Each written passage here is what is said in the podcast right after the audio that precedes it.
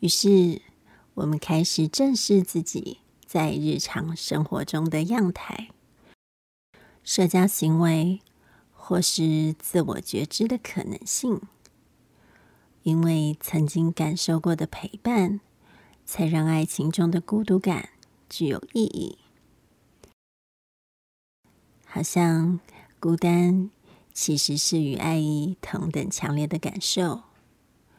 爱有多深刻，孤单感就有多浓烈。